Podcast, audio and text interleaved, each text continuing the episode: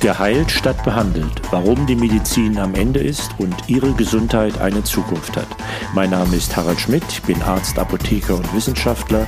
Jede Woche eine Kostprobe eines Kapitels meines gleichnamigen Buchs, erhältlich als Paperback und Kindle im Klassenverlag sowie als Hörbuch im Eigenverlag. Kapitel 2 Ihr Arzneimittel wirkt wahrscheinlich nicht. Klarer Fall, wenn Sie ein Medikament verschrieben bekommen und es einnehmen, tun Sie das in der Hoffnung, dass es wirkt. Warum sollten Sie es sonst einnehmen? Aber leider ist diese Hoffnung trügerisch. Denn jeden Tag nehmen Millionen von Menschen Medikamente ein, die ihnen nicht helfen werden. Bei einigen Medikamenten, wie zum Beispiel Cholesterinsenkern, profitiert sogar nur einer von 50 Patienten.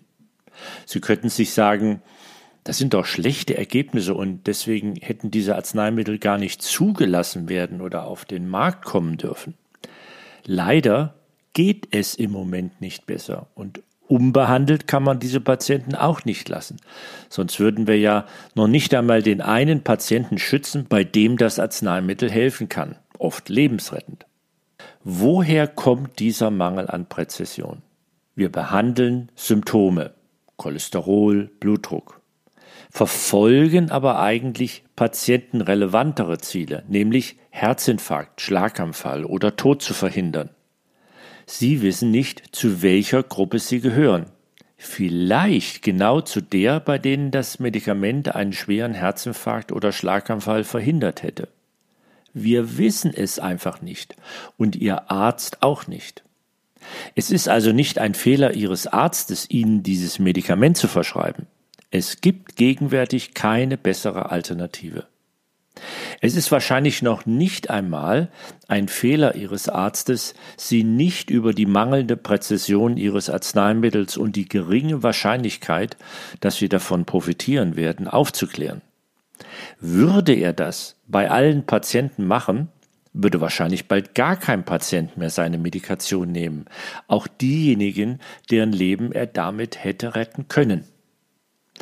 Wenn die möglichen Nebenwirkungen also nicht allzu ernst sind, nimmt man dieses Risiko eben in Kauf. Man muss es in Kauf nehmen. Sie könnten sich jetzt denken, dass das ja fast nach einem Skandal klingt. Habe ich mir hier als Autor ein paar extreme Arzneimittelbeispiele herausgesucht, um zu dramatisieren und meinen Punkt zu machen? Wirken viele der anderen Arzneimittel nicht doch bei den meisten Patienten? Nein.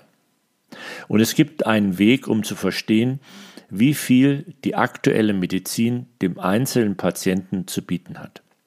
Es handelt sich um ein einfaches statistisches Konzept, die Number Needed to Treat oder kurz NNT genannt wird.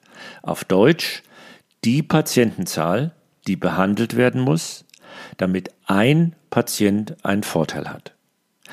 Die NNT lässt sich aus jeder klinischen Studie mit einem Arzneimittel oder einer anderen Intervention wie einer Operation etc. berechnen.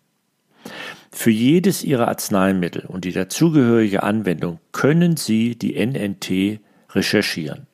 Auf der Internetseite des NNT-Teams www.thennt.com Neben der NNT lässt sich übrigens noch eine zweite, auch nicht unwichtige Zahl berechnen, nämlich die Number Needed to Harm, NNH. Auf Deutsch die Zahl an Patienten, die behandelt werden muss, damit ein Patient eine relevante schwere Nebenwirkung zeigt, für die die Behandlung verantwortlich ist.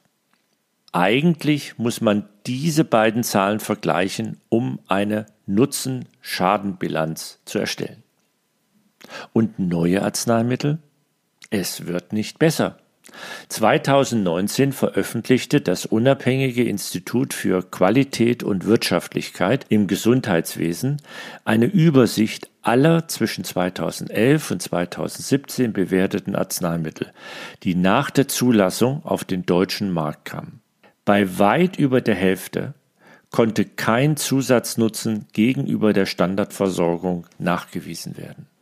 Noch beunruhigender ist vielleicht, dass eine systematische Überprüfung neuer Medikamente für über 100 Indikationen, die von der US-Arzneimittelbehörde FDA zugelassen wurden, ergab, dass in weniger als 10 bis 20 Prozent der Fälle eine überlegene Wirksamkeit bestätigt wurde.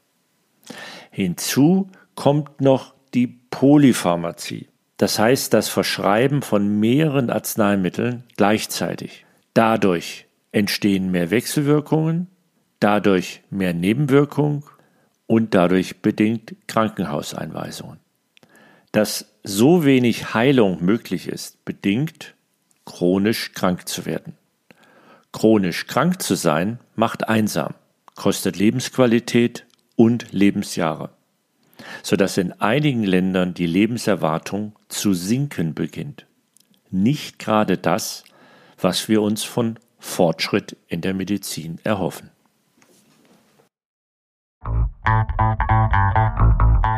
Mehr dazu und wie Sie schon heute von der neuen Medizin profitieren können, in meinem Buch Geheilt statt behandelt. Leicht verständlich für Patienten oder hoffentlich noch nicht Patienten geschrieben. Denn mehr Wissen heißt mehr Gesundheit.